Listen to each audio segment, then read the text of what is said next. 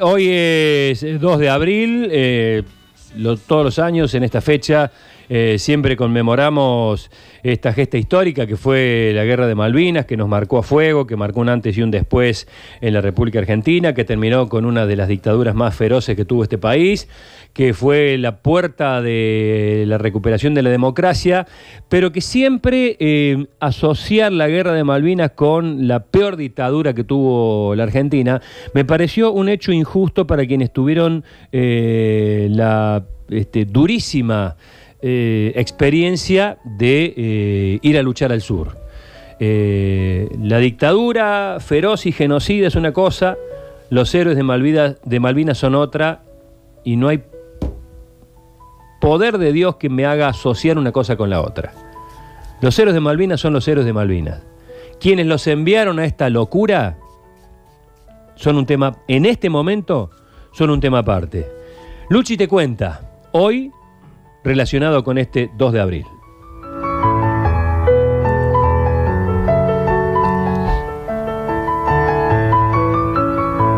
Miguel estuvo 20 años sin querer contar lo que vivió en la guerra de Malvinas. En diciembre de 2001 explotó de la peor manera, como el país. Recuerdos y angustias desbordaron y ya no tuvo forma de contenerlos. Las palabras, impregnadas de llanto y lágrimas, empezaron a contar su propia historia. Miguel Savage, o Mike, clase 62, hoy tiene 57 años. Estuvo aislado. ¿Qué término, no? Aislado en una trinchera durante 60 días. Y te pregunto, Mike, allá en tu venado tuerto, ¿cómo fue ese aislamiento obligatorio término que hoy estamos usando todos? ¿Cómo estás, Mike? Buen día, Luchi, querido, ¿cómo estás? Muy bien, ¿cómo estás viviendo este día? ¿Cómo estás viviendo en este contexto de aislamiento obligatorio cuando vos estuviste 60 días en una trinchera? Vos sabés que lo, lo, lo relaciono mucho en mi subconsciente, el, el pozo congelado, esos 60 días, con, con la sensación de aislamiento que estamos viviendo ahora, ¿no? Y, le digo a la gente que, que no se preocupen, que, que, que ya va a pasar y cuando pase vamos a, vamos a salir mejorados, vamos a salir con aprendizajes. Los mismos aprendizajes que, que conseguí junto a mis compañeros en, en esos pozos, ¿no? en esa experiencia tan tremenda, de tanto aislamiento, de tanto desamparo. Miguel, un soldado no profesional, llegó a la guerra con 19 años, casado, tiene dos hijos, le gusta la vida al aire libre, vive, como decía, en Venado Tuerto. Recuerdo que me mencionaste cuando nos encontramos aquí en Córdoba, tres enemigos durante el conflicto. El clima, los ingleses y tus propios jefes. ¿Por qué? Y bueno, claro, eh, eh, eran este era, era una sensación de, de, de desamparo, esa es la palabra, porque sabíamos que si sobrevivíamos a, la tremenda desnutrición a la que fuimos sometidos, a, ese clima antártico, con vientos huracanados, a los jefes que eran crueles, que eran la dictadura, no eran el ejército de San Martín, eh, sabíamos que si sobrevivíamos a todo eso, al final del túnel venían los ingleses a rematarnos, ¿no? El ejército más, más profesional del planeta. Y contra todo eso, este, más el aislamiento, más la incertidumbre, porque no sabíamos cuánto iba a durar ese aislamiento, ¿no? Entonces, ahí es donde empieza lo interesante, ahí es don- donde empiezan a surgir fortalezas que ese grupo de colimbas argentinos nunca imaginamos tener, ¿no? Aprendimos a, a trabajar en equipo, aprendimos a escuchar, aprendimos a que los más humildes son los más valientes y los más generosos, aprendimos a, a necesitar de nosotros, a que nadie salía solo de esa situación, ¿no? Se conecta mucho con lo que está pasando ahora. ¿Surgen liderazgos nuevos? ¿Cambias tu forma de ver el mundo en esa situación, Mike? Pero totalmente, totalmente, Luchi. Yo, yo me sigo preguntando 38 años después, eh, ¿quién hubiera sido yo si no me hu- hubiera ocurrido ese, ese aislamiento hace, en el 82? Mm. Me cambió totalmente, me, me hizo más humilde, me hizo más reflexivo, me hizo, me hizo tener más compasión hacia el otro, eh, menos individualista. Creo que esta crisis de, la, pandemia nos va, nos va a sacar eh, eh, una humanidad muchísimo menos individualista, muchísimo menos meritocrática. Fíjate que las grandes, las enormes fortunas en el mundo colapsaron de un día para el otro. Eh, nadie se salva solo, eso es la, gran, el gran resumen, ¿no? Sin dudas. Eh, Sergio, la historia de Mike eh, tiene una particularidad porque cuando estaba ya entrando en su etapa final de la guerra, él tenía muy, muy desnutridos, habían salido a hacer una vuelta, una campaña, algo así recuerdo que me contaste, y muerto de frío sacó el pullover de una de las casas de Malvinas. Se lo llevó puesto. Claro. Y en el 2006 volvió a Malvinas a devolvérselo a la familia. ¿Cómo fue eso, Mike? Eso fue una patrulla el 8 de junio, ya al final de la guerra. Los ingleses ya, ya nos tenían rodeados, de hecho nos atacan el 11 de la noche. Eh, voy con, con cinco compañeros y un sargento muy desnutrido, ya había perdido 22 kilos a esta altura, y cruzamos un río, el río Marrel, y llegamos a una estancia que, que mm, la misión era revisar si había un equipo de radio en la casa, eh, y yo iba como intérprete porque tenía dominio del idioma, del inglés. Eh, pero era más, este, eh, sobre el miedo predominaba la, la, necesidad de alimentación y abrigo, ¿no? Lo básico. Bueno, reviso la casa, el primero que entra soy yo eh, y cuando compruebo que no hay nadie, la reviso ansiosamente y, y, me conectan los olores de esa casa, de una estancia patagónica que tenían olores parecidos a, mi casa, ¿no? encuentro un pullover lindísimo que, que me dio, me dio, me sentí mejor, me dio protección, ¿no? Y, y cuando me retiraba del lugar, después de alimentarme de desesperación, comí manteca sola. Hay que comer manteca sola, ¿no? Este, eh, cuando me voy del lugar, digo, acá voy a volver algún día y, voy a hablar con estas personas. Eh, ya me lo estaba prometiendo en mis 19 años y en, y en mis 22 kilos menos. No sabía que el final estaba cerca, pero ya lo intuía, ¿no? Dos días después se produce. Después fue el combate de Montelongo en el más sangriento de Malvinas, que nos tuvo como protagonistas. Y, el 21 de junio ya estaba en mi casa, con ese pullover. Lo conservé todos esos años y en 2006 volví y se lo devolví a Lisa. El pullover era del padre. Lloramos juntos y cerramos de una manera la historia, de una manera hermosa, ¿no? Mm, ese pullover hoy está en manos de de esta chica, de esta habitante de Malvinas. Em, emociona, por supuesto, esta historia. ¿Qué te parece? Eh, Mike, una cosita que también me gustaría que nos, vos 20 años no quisiste hablar de esto. No pude, Luchi. Ah, no, no, no podías. No pude, no pude. Había sido demasiado traumático para, para ese pibe de 19 que no era un soldado, ¿no? que, mm. todo un país enfervorizado eh, apoyó y después cuando volvimos eh, eh, se hicieron los distraídos. Claro, contame eso antes de ir a lo que yo quería preguntarte. Vos volvías en el Canberra junto con los ingleses que pensaba que se iban a pelear y llegaste y creías que aquí te iban a recibir. Claro, lo, que lo que charlábamos con mis compañeros era cómo nos van a recibir, ¿no? Nos van a nos van a pasear por el centro con los, los coche bomba de los bomberos. ¿Y? Y bueno, y, fue a oscuras, en silencio y por la puerta de atrás. Ay, qué horror. ¿Y te tuvieron, eh, los tuvieron como guardados por un tiempo hasta que recuperan eh, peso, ¿no? ¿Kilos? Nos tuvieron, eh, sí, hubo un intento de engordarnos en Campo de Mayo, nos querían tener 20 días, eh, pero nos sublevamos, empezamos a, tirar sillas, ahí se dieron cuenta que no, nos podían manejar y al día siguiente estábamos afuera, raquíticos, ¿no? Porque nuestros cuerpos eran, eran la prueba del delito. Nosotros éramos una figura incómoda para la dictadura, ¿no? Claro. Bueno. La, verdad que el aspecto, eh, yo perdí 22 kilos, tuvimos un compañero que se murió del congelamiento y de la desnutrición antes de que lleguen los ingleses. Es decir, eh, para que la gente tenga una idea, el aspecto era parecido a un sobreviviente de, de un campo de concentración nazi. Eran como fantasmas, ¿no? Como zombies. Me... Zombies, Hay una foto que... Éramos como los uruguayos de, de la cordillera. Claro. Más o menos Claro. ese, ese tipo de, de peso perdimos. Claro.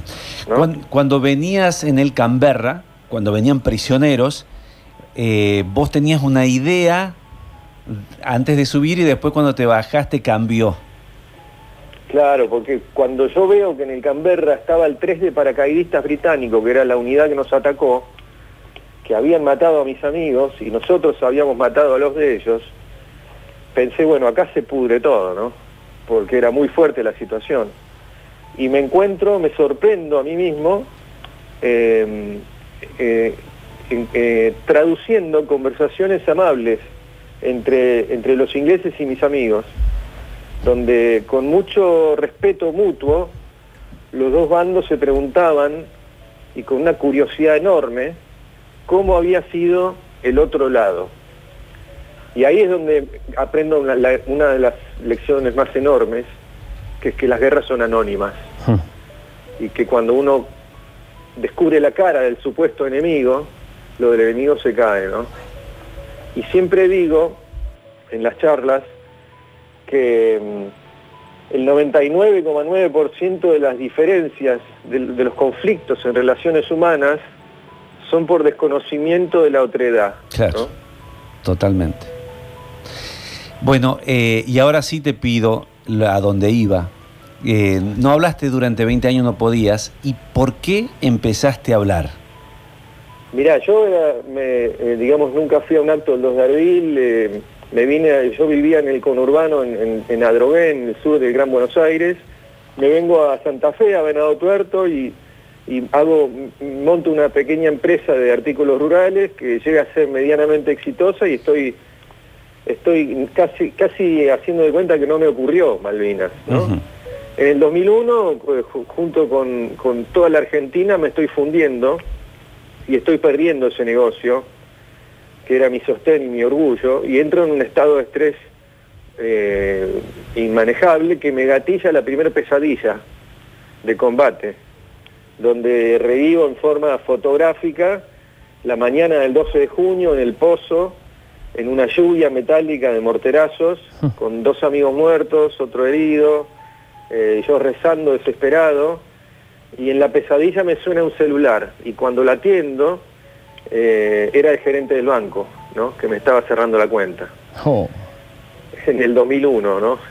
Así que ahí es donde empieza un alucinante camino de sanación, que fue primero darme cuenta que solo no puedo, pido ayuda psicológica está bien. por primera vez. Y ahí empiezo a hablar con mucho esfuerzo, a alargar todo, y, en- y después empiezo también con muchísimo esfuerzo a escribir, y en 2010 eh, eh, publico mi libro, publico, lo pongo, lo- mirá lo que era la, la necesidad espiritual de sacarme esa mochila, que lo pongo directamente gratis online Mm. al libro. Ni siquiera busco editor. Y eso generó eh, una empatía muy grande en la sociedad y, y me empezaron a llamar por todo el país para, para contar la historia y, y fue un alucinante camino sanador que sigue hasta hoy, ¿no? Porque yo lo- en la historia, además de contarla en primerísima persona, le, le- le intento buscarle la- la- el aspecto positivo, ¿no? Sí. Lo- lo- Difícil. lo- lo que mejoramos como seres humanos. Bueno. Ese sufrimiento. Mike, y voy a contar y después lo dejo a Sergio que te haga una preguntita. Sergio, y le cuento a todos nuestros oyentes. Sí. eh, Mike o Miguel Savage estuvo en la trinchera con otra persona. Cuando yo lo encuentro, hace algunos años, este, por teléfono, me dice, ¿sabes que quien estaba conmigo en la trinchera era un cordobés? Y, y me, me emociono porque lo encontramos. Se, se juntaron Qué hermoso. se juntaron. Qué recuerdo hermoso, porque viniste de Santa Fe, nos encontramos, tomamos un café y hablaron de la guerra. Y los dos tienen visiones diferentes de la guerra. No viene el caso traerlo a Roberto Maldonado a esta conversación porque Roberto sigue su vida y ve la guerra como algo que tenía que ocurrir y a veces encontró más explicaciones porque además era más grande que vos, May, ¿no? Tenía dos, tres años más que vos. Sí, tenía un par de años más que yo. Roberto fue un compañero perfecto, fue porque porque mm, e- era como un hermano mayor. Él, me, enseñaba a, lo- a sobrevivir y después, después trabajamos juntos en equipo. Eh, la verdad que fue increíble, Luchi, ese encuentro que lo generaron ustedes. Me acuerdo que estuvieron como un mes buscando en la guía Sí. los Robertos Maldonado de Córdoba Capital. Sí, fue el último que me... Y el último que, que, que llaman, lo llaman de noche y lo encontraron y bueno, se produjo un encuentro increíble, porque yo no había tenido contacto con él eh, hasta el 2009. Claro, Después- habían pasado 30 años, ¿será? ¿30 años de Malvinas? Eh, No, 27 años. 27 años, bueno, Sí, 27 años. Y así sí que... ayer, ayer me comuniqué con él, la verdad que eh, fuimos como, como hermanos, ¿no? Roberto fue herido esa mañana del, del 12, donde murió otro amigo, y, y Roberto y otros fueron heridos, yo fue milagrosamente porque estaba presentaba menos plano, estaba agachado atándome un borcego, me pasaron, los, me pasaron las esquirlas a 5 centímetros de la cabeza. O sea que un cordobés te cuidó, ¿eh?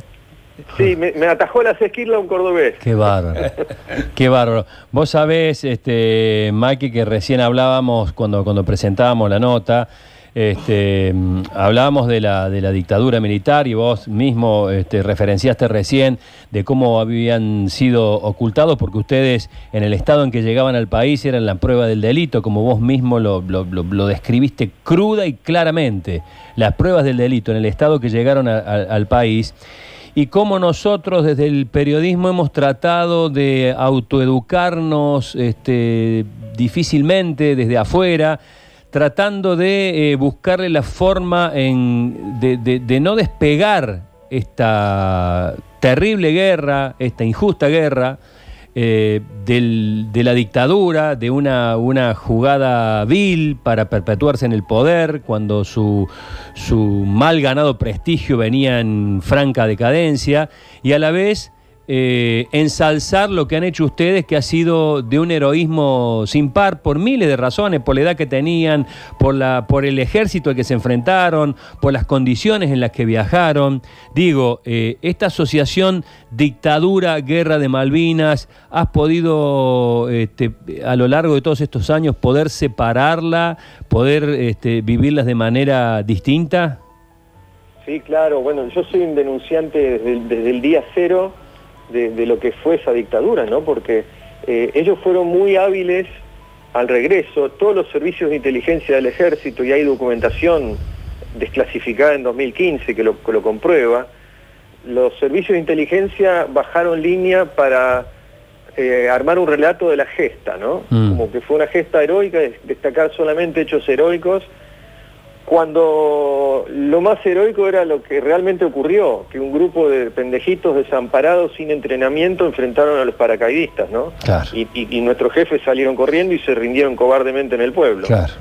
¿no? Y después al, al- al regreso intentaron engordarnos y amenazarnos, intimidarnos, nos, nos espiaron. Yo tuve eh, servicios de inteligencia observando una semana estacionados enfrente de mi casa porque sabían que había sido, el intérprete de Canberra.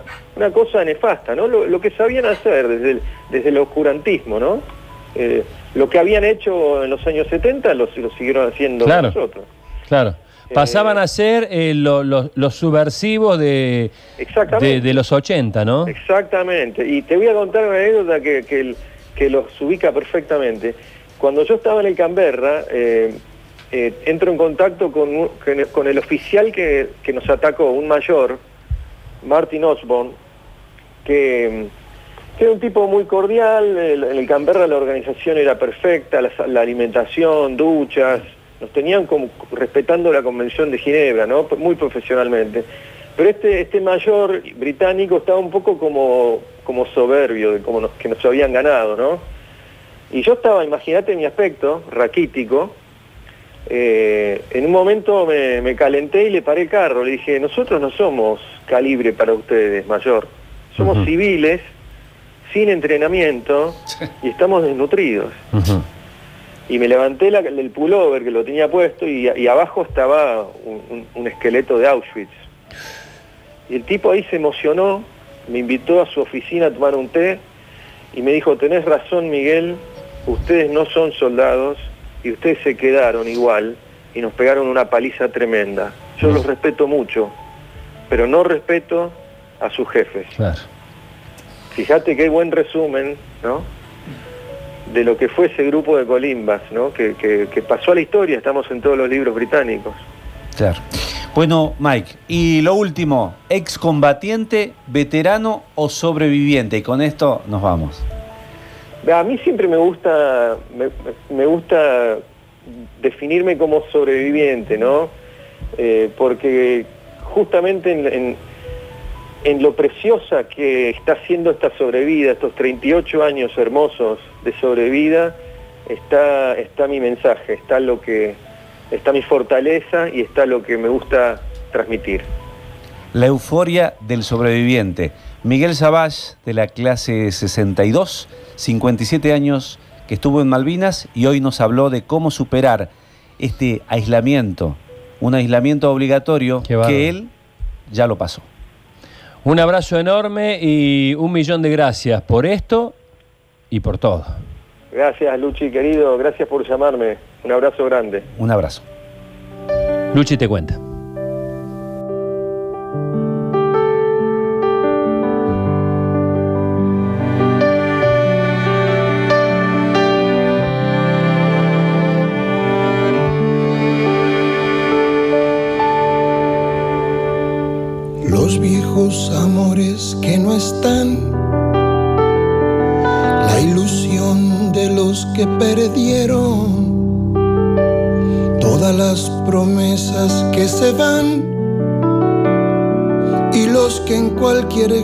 Se cayeron. Todo está guardado en la memoria, sueño de la vida y de la historia. El engaño y la complicidad de los genocidas que están sueltos, el indulto y el punto final las bestias de aquel infierno. Todo está guardado en la memoria, sueño de la vida y de la historia. La memoria despierta para herir a los pueblos dormidos que no la dejan vivir, libre como el viento. Los desaparecidos que se buscan con el color de sus nacimientos. El hambre y la abundancia que se juntan, el maltrato con su mal recuerdo, todo está clavado en la memoria, espina de la vida y de la historia. Dos mil comerían por un año con lo que cuesta un minuto militar. ¿Cuántos dejarían de ser esclavos por el precio de una bomba al mar? Todo está clavado en la memoria, espina de la vida y de la historia. La memoria pincha hasta sangrar a los pueblos que la amarran y no la dejan andar libre como el viento.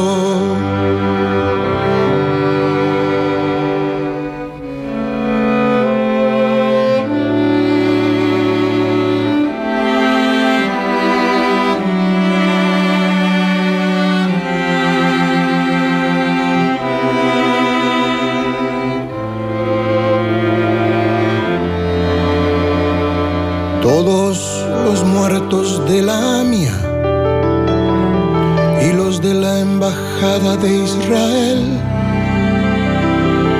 El poder secreto de las armas,